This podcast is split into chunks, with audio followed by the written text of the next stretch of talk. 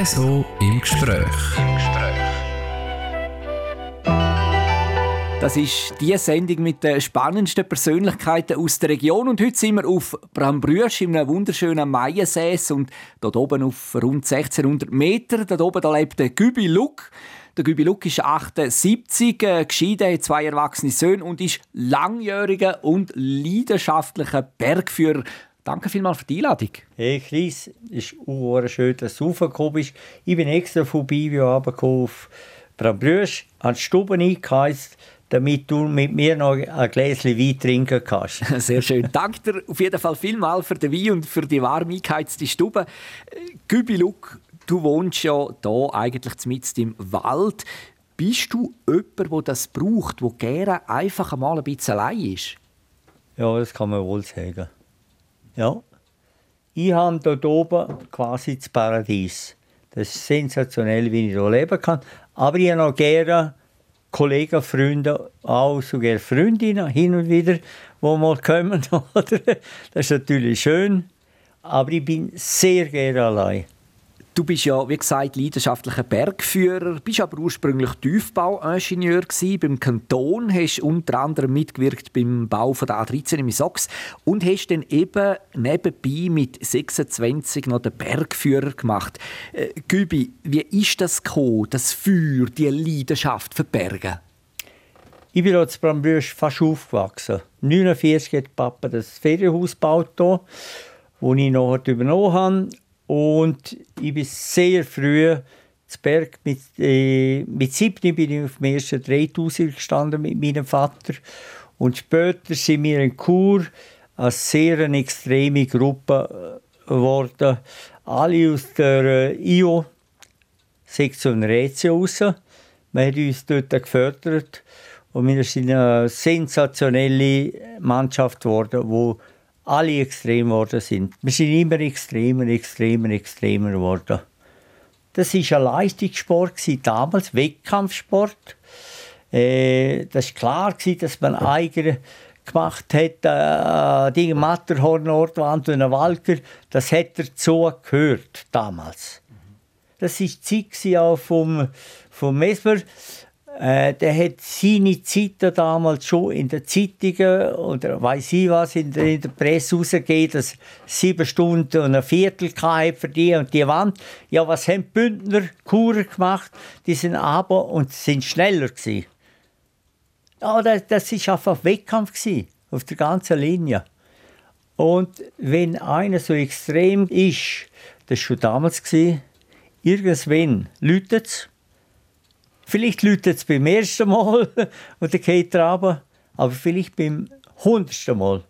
Und das ist ein paar Mal passiert. Und wir haben damals international haben wir sehr großen Kontakt gehabt mit den besten Kletterern, mit den besten Alpinisten. Und ich muss sagen, ich habe viele Kollegen verloren. In früheren Zeiten. Und das hat mir weh getan. Und heute denke ich etwa die nach, meine besten Freunde, von denen sind auch zwei, drei abgestürzt, denke ich noch, ist es nötig gewesen? Und das tut man immer überlegen, oder? Ist es nötig, dass man so extrem ist und dann stirbt? Also für die Eltern ist es ja immer brutal, aber auch für die Kameraden, für die Freunde ist es gemein. Und dann musst du überlegen, ist es das wert? Aber hat man sich denn da als junge Wilde, eben du sagst, ihr seid extrem gewesen, Draufgänger, hat man sich äh, da gleich auch mal mit dem Thema, mit dem Tod auseinandergesetzt? Oder ist das für euch in der Gruppe völlig im Hintergrund gewesen? Ja gut, ich habe mich mit dem immer auseinandergesetzt. Es gibt natürlich solche, die auf Sicherheit gehen und solche, die einfach auf total ausgehen, oder? Und ich hatte einen guten Freund, der lebt auch nicht mehr, ist im Flugzeug abgestürzt. Der hat immer gesagt, damals, aber der war 18, 19, 20 gewesen. Ja, das Leben ist vorbestimmt, hat er damals gesagt. Und er ist immerhin 70 geworden, ist beim Flüger runter. Das Leben ist vorbestimmt, ich weiß es nicht. Vielleicht, oder? Und ich bin immer mehr auf Sicherheit aus aber auch ein paar Mal wirklich vor, wo man sagt, oh, jetzt habe ich Schwein gehabt. Also der Tod ist immer auch ein Begleiter in deiner ganzen Bergkarriere. Äh, man hat sich da schon immer wieder auch Gedanken darüber gemacht, oder? Ja gut, ich habe natürlich in der Jugend ein paar wirklich gute Freunde verloren. Dann hat man das zur Kenntnis genommen. Ja, der hat einfach Pech gehabt. Der hat einfach Pech gehabt. Oh, das und das, der ist in die Lawine gekommen oder der, der Steinschlag ist immer blöder. Wenn ein Poli kommt und die trifft, dann denkst du dann ja, das ist Zufall. Denkt man dem. Vielleicht eben nicht. Und dann hat man sich müssen mit dem wirklich befassen und ich habe gelernt, einfach alles Extreme hat auch Konsequenzen. Konsequenzen, sagst du, hat das. Ähm, wie ist das bei dir gewesen, Gübi? Hast du auch einmal, sag jetzt mal, dem Tod ins Auge geschaut? Nein. Nee. Nein. Ich weiß nicht einmal, den Meiger habe ich einfach, da ist ein Stein gekommen und er ist dem Kopf von meinem Kollegen vorbei. Hat er, oh, das wäre nicht gut ausgegangen. Aber wirklich nie. Nein. Hat das vielleicht auch einfach mit Glück zu tun? Ja, da bin ich überzeugt. Ja, ja. Die einen sagen, ja, ist Zufall, die anderen, ja, es war noch die Zeit, gewesen. mit dem haben wir natürlich zu tun. Aber äh, ich bin überzeugt davon, dass man sehr viel selber machen kann. Auf Sicherheit ausgehen. Aber wenn du heute auf der Straße fährst, ich bin gerade heute von Bivio hergekommen, wie die fahren mit einem Auto, das ist der Hellwahn. Ja, wenn sie trifft, dann hast du keine Chance mehr. Es ist so. Glaubst du an so etwas wie das Schicksal? Ja, ist viel vorbestimmt. Ja. Das ist eine, eine verrückte Frage. Ich weiß es nicht. Ich denke, ich habe noch ein paar Jahre, wenn ich mir ein bisschen mäßiger tue. Aber im Berg natürlich, du kannst das Schicksal nicht herausfordern. Es geht nicht auf die Länge. Aber das ist doch gerade etwas, wo jemand macht, wo Bergsport betreibt, wo extremen Bergsport betreibt. Der fordert es doch ein Stück weit auch raus. Glaube ich nicht. Die Extremen, die fühlen sich so sicher. Die fordern das nicht raus. Denke ich, die trainieren, üben so viel. Für die ist das alles absolut sicher.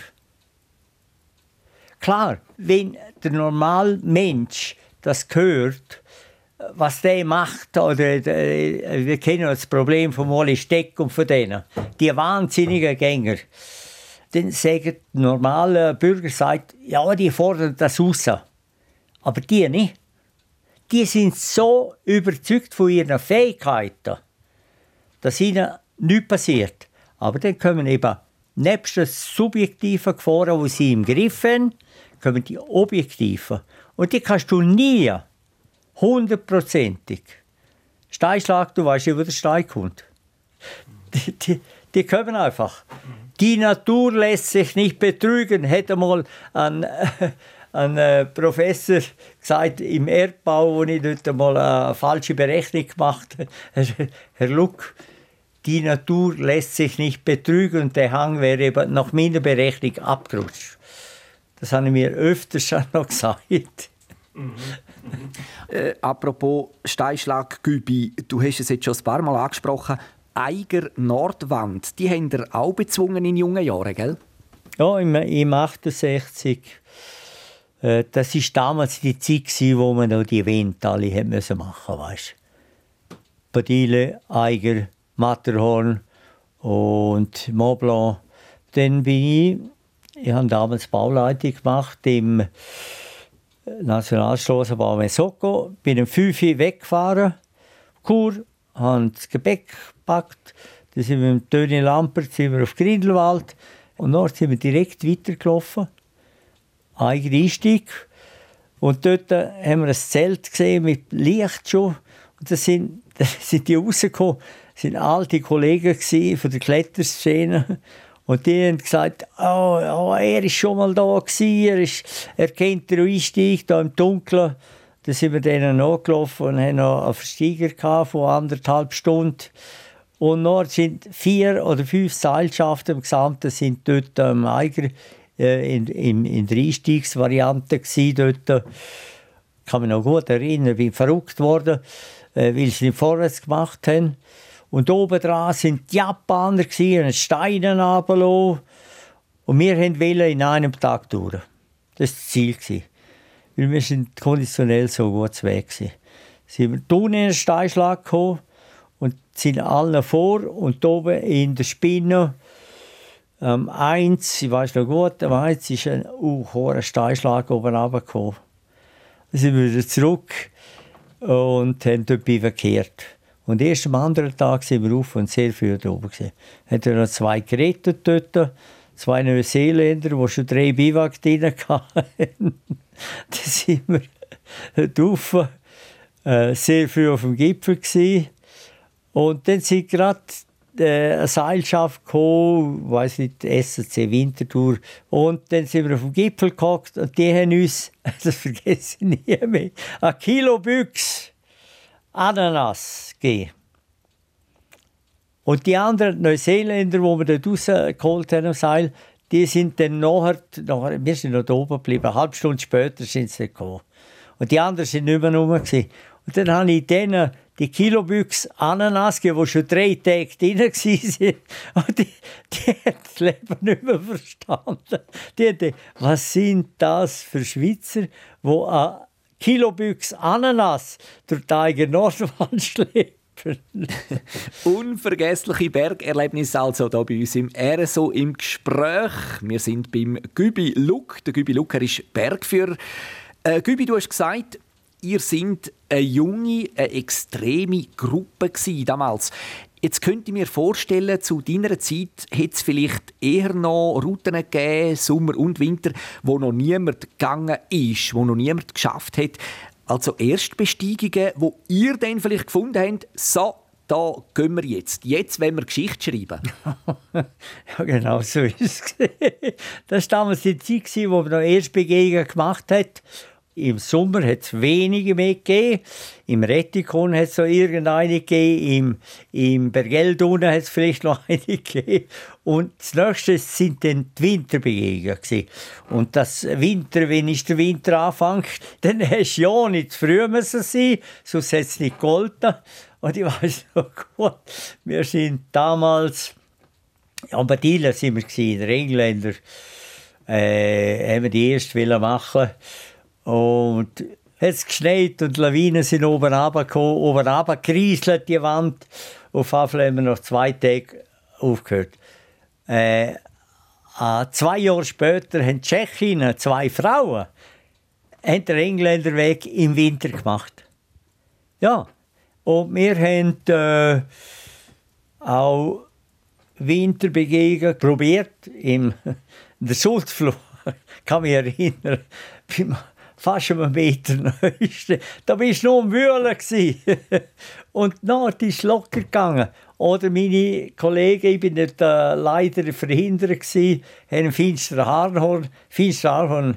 Dort haben sie äh, Winterbegegnung machen, es war alles blank. Dann sind wir hergeflogen mit dem Flüger, 27 Grad minus.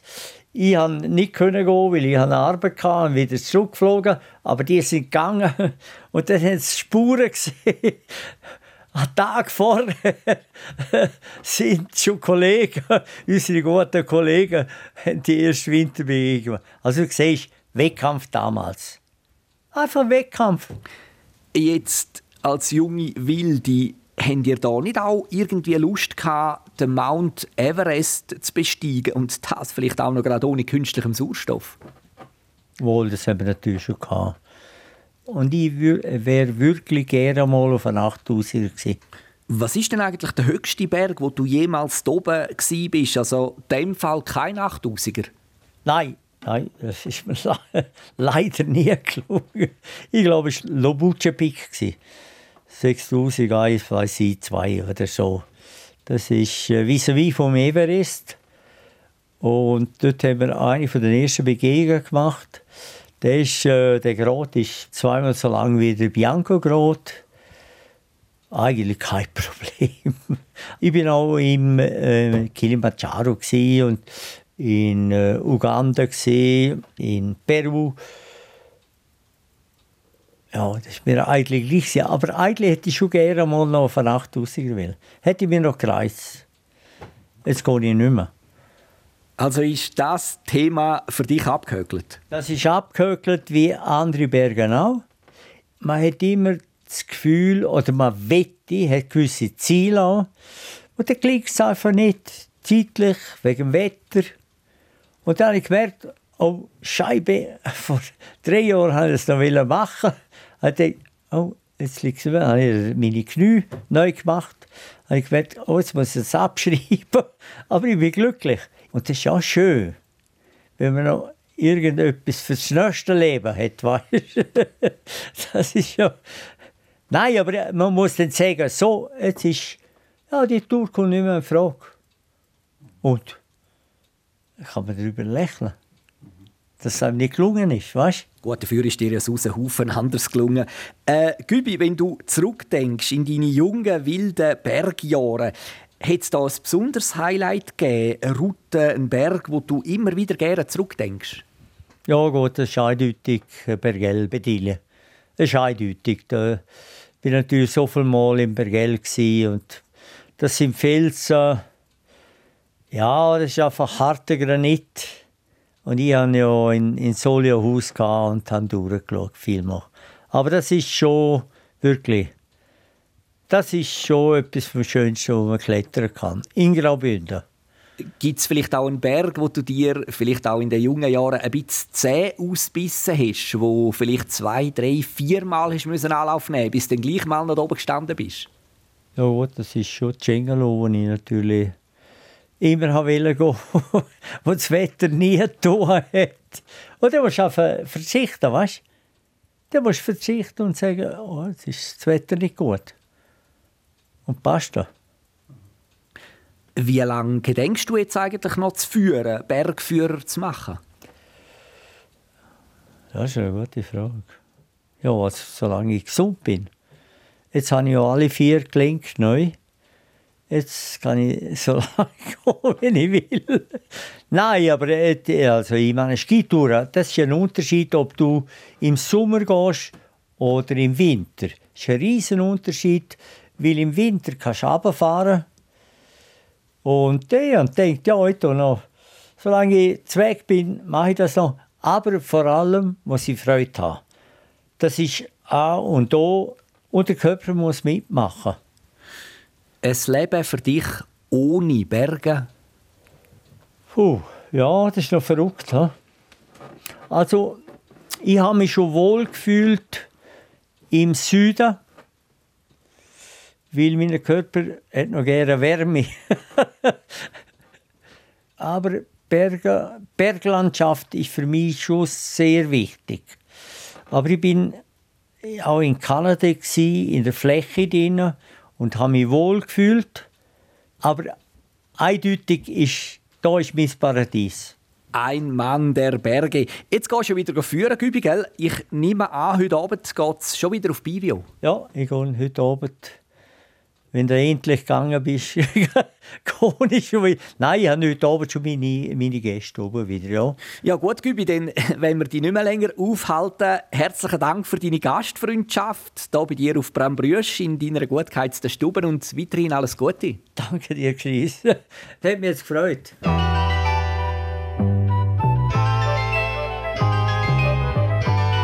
RSO im Gespräch. Im Gespräch.